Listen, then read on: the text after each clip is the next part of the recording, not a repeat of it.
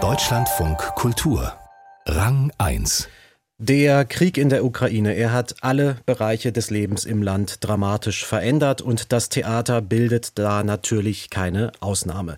So auch am Pro English Theater in Kiew, wo der Krieg unverändert eine Hauptrolle einnimmt auf und hinter der Bühne.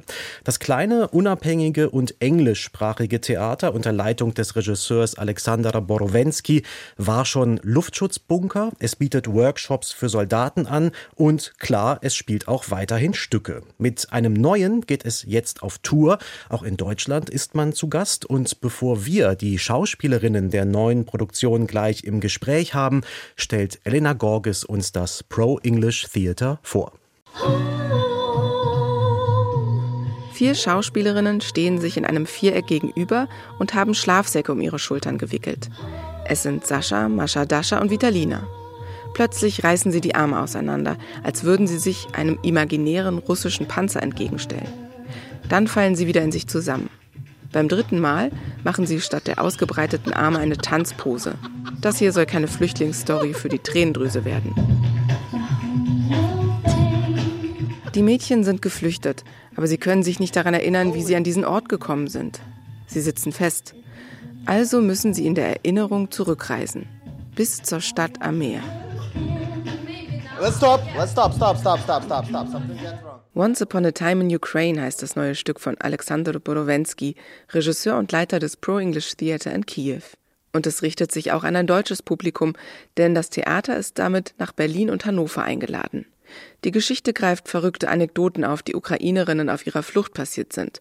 Zum Lachen und zum Weinen. Die Hauptrolle spielt die erst 14-jährige Kira Meschczerska. Als vor zwei Jahren bei der russischen Belagerung von Mariupol vermutlich mehr als 10.000 Zivilisten starben, war sie gerade einmal zwölf Jahre alt. Sie erfuhr zwar, was vor sich ging, dachte aber nicht, dass der Krieg auch zu ihr nach Kiew kommen würde. So, yeah, ja, meine erste Reaktion war, das betrifft meine Familie, meine Freunde und mich nicht. Und dieser Gedanke fiel erst in sich zusammen, als meine Lehrerin gestorben ist. Sie war eine wirklich wichtige Person für mich. Wie so viele Einwohner von Kiew war die Lehrerin ins Umland nördlich der Hauptstadt geflohen, weil sie dachte, dort sicherer zu sein. Aber die russische Armee war schon am zweiten Tag der Großinvasion in ihrem Dorf. Kiras Lehrerin ist vor einem Supermarkt von den Splittern einer russischen Rakete zerfetzt worden. Okay, let's do one last time. Obwohl der Westen die Ukrainer so gut wie verloren gab, haben sie im Frühjahr vor zwei Jahren den Kampf um Kiew gewonnen und die russische Armee zurückgedrängt. In den Monaten danach fühlte sich Alexander Borowensky wie Superman. Voller Tatendrang, voller Hoffnung, voller Stolz. Im Sommer 2022 hat er wie jedes Jahr sein Theaterfestival veranstaltet, glaubte an die Macht der Kunst, bis er in ein schwarzes Loch fiel. Im Winter vor einem Jahr kämpft Kiew mit Stromausfällen nach russischen Raketenangriffen. Die Frontverläufe ändern sich kaum. Die militärische Hilfe der Westeuropäer lässt auf sich warten. Ich habe immer gesagt, das Theater kann die Welt verändern. Und ich habe gesagt, das Theater kann die F-16 Kampfflugzeuge bringen. Und dann habe ich plötzlich gedacht, nein, kann es nicht. Keine Aufführung wird dir die F-16 bringen. Anfang des letzten Jahres hat es Alexander Borowensky nicht mehr geschafft, Energie für sein Theater aufzubringen, aus dem Bett aufzustehen, produktiv zu sein, abzuliefern. Bis er sich eines Tages sagt, Schluss jetzt. Es ist kein Zeichen der Schwäche, um Hilfe zu bitten, weder für ihn noch für die Ukraine. Inzwischen fühle er sich wie ein anderer Superheld, Logan, der gealterte Wolverine aus den X-Men-Filmen, der trotz seiner Narben noch kämpfen kann. Der Typ ist alt und müde und zerschlagen und irgendwie nutzlos. Aber wenn ihn etwas berührt, dann steht er auf und er benutzt all seine Fähigkeiten und seine Erfahrung. So fühle ich mich gerade. Das Stück heißt nicht zufällig Once Upon a Time in Ukraine, angelehnt an den Film Once Upon a Time in Hollywood von Quentin Tarantino. In ihm wird der Mord an der Schauspielerin Sharon Tate durch die Manson-Sekte in letzter Sekunde verhindert. Es geht um den Traum, die Geschichte in der Retrospektive umschreiben zu können. Sascha, Mascha, Dascha und Vitalina kehren zum Ausgangspunkt ihrer Erinnerung zurück, zur Stadt am Meer.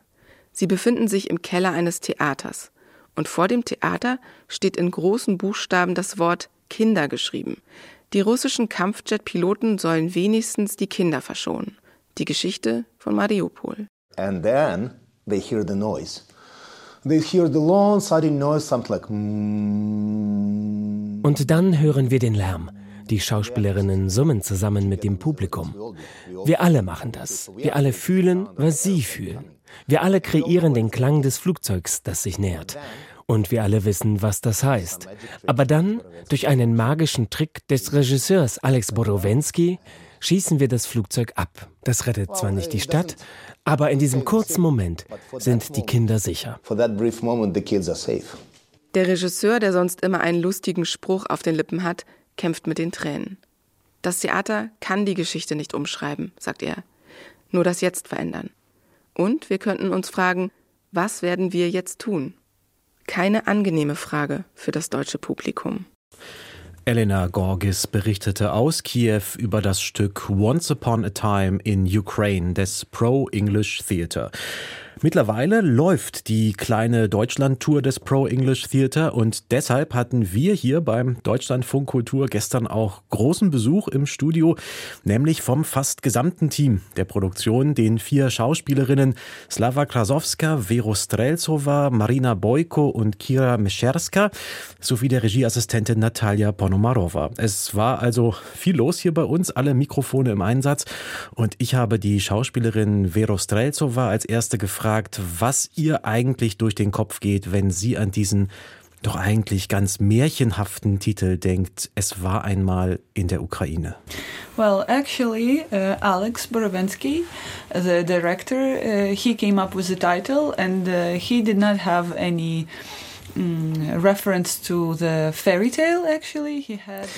Unser Regisseur Alex Borowensky hatte die Idee zu dem Titel. Er dachte dabei nicht an Märchen, sondern an den Film Once Upon a Time in Hollywood von Quentin Tarantino. Es geht ihm eher um das alternative Universum, das in dem Film entworfen wird. Und in Once Upon a Time in Ukraine geht es auch um eine Art alternative Realität, aber eine, die echt ist. Some sort of alternative reality, but that is real. But I guess that it is connection with fairy tales uh, because this. Ich glaube ja, dass das schon auch etwas mit Märchen zu tun hat. Unser Stück handelt von ukrainischen Geflüchteten und deren echte Geschichten sind sehr schmerzhaft. Und wir wollen zwar davon berichten, aber nicht so aufdringlich.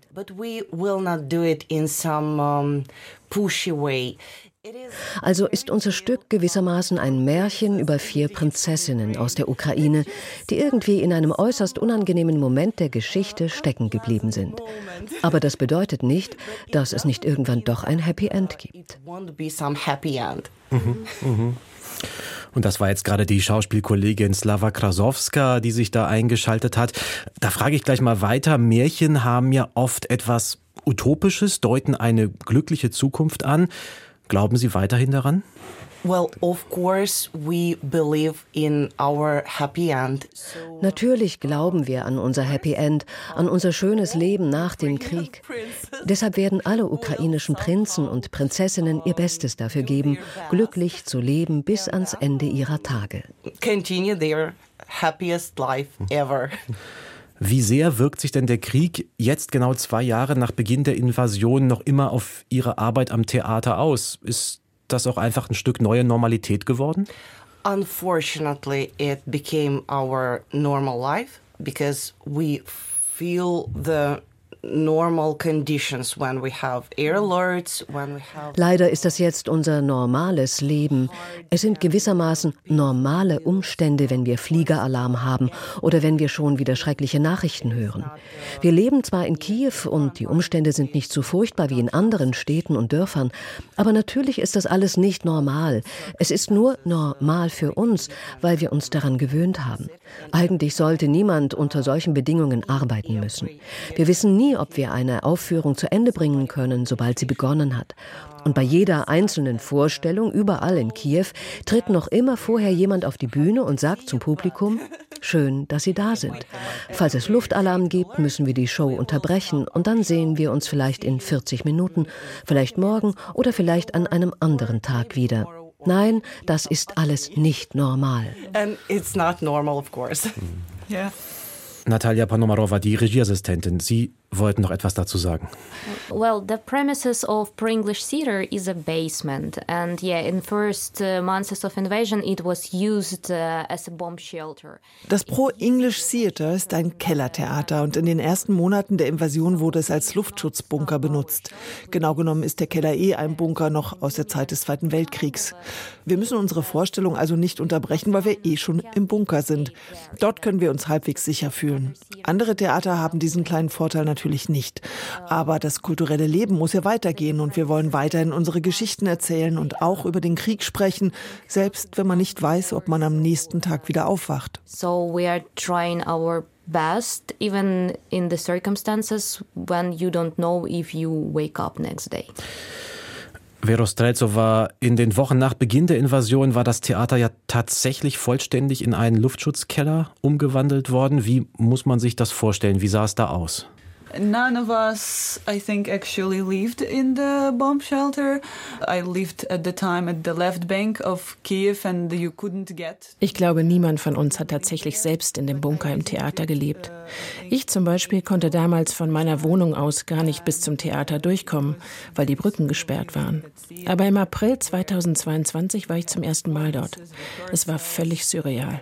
Das Theater, in dem wir Vorstellungen und Proben hatten, hatte plötzlich ein eigenes Katzen Katzenzimmer, in dem man all die Katzen der Schutzsuchenden untergebracht hatte, weil man die ja nicht frei herumlaufen lassen konnte.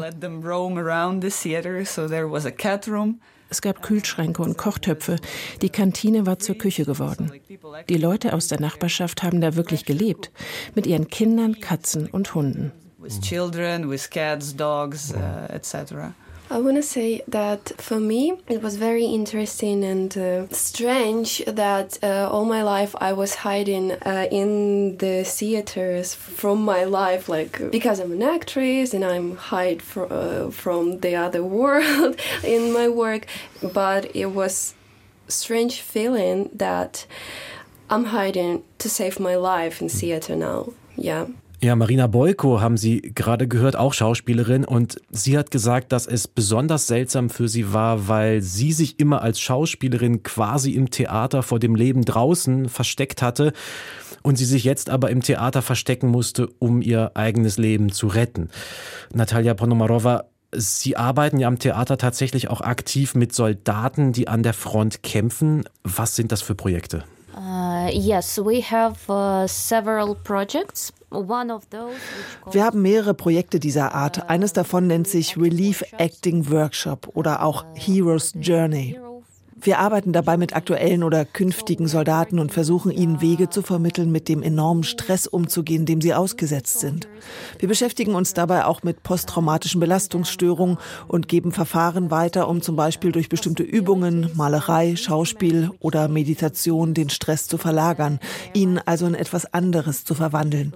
Man darf nicht vergessen, es sind ja oft ganz gewöhnliche Menschen, die da zum Krieg einberufen werden. Das hat unsere Psyche schwer traumatisiert. The regular people is uh, like holding this inside and it's traumatized our psyche a lot. Das ist dann quasi ganz praktische Arbeit, die Sie leisten. Die große Frage dahinter ist ja, Slava Krasowska, was soll und kann das Theater in der Ukraine gerade in dieser Zeit eigentlich leisten? Geht es da um Ablenkung, geht es um Stärkung des Durchhaltewillens oder ist es ein bisschen was von beidem? You know, the point is, all of us are uh, suffering with that emotional changings. Alle von uns leiden unter diesen großen emotionalen Schwankungen.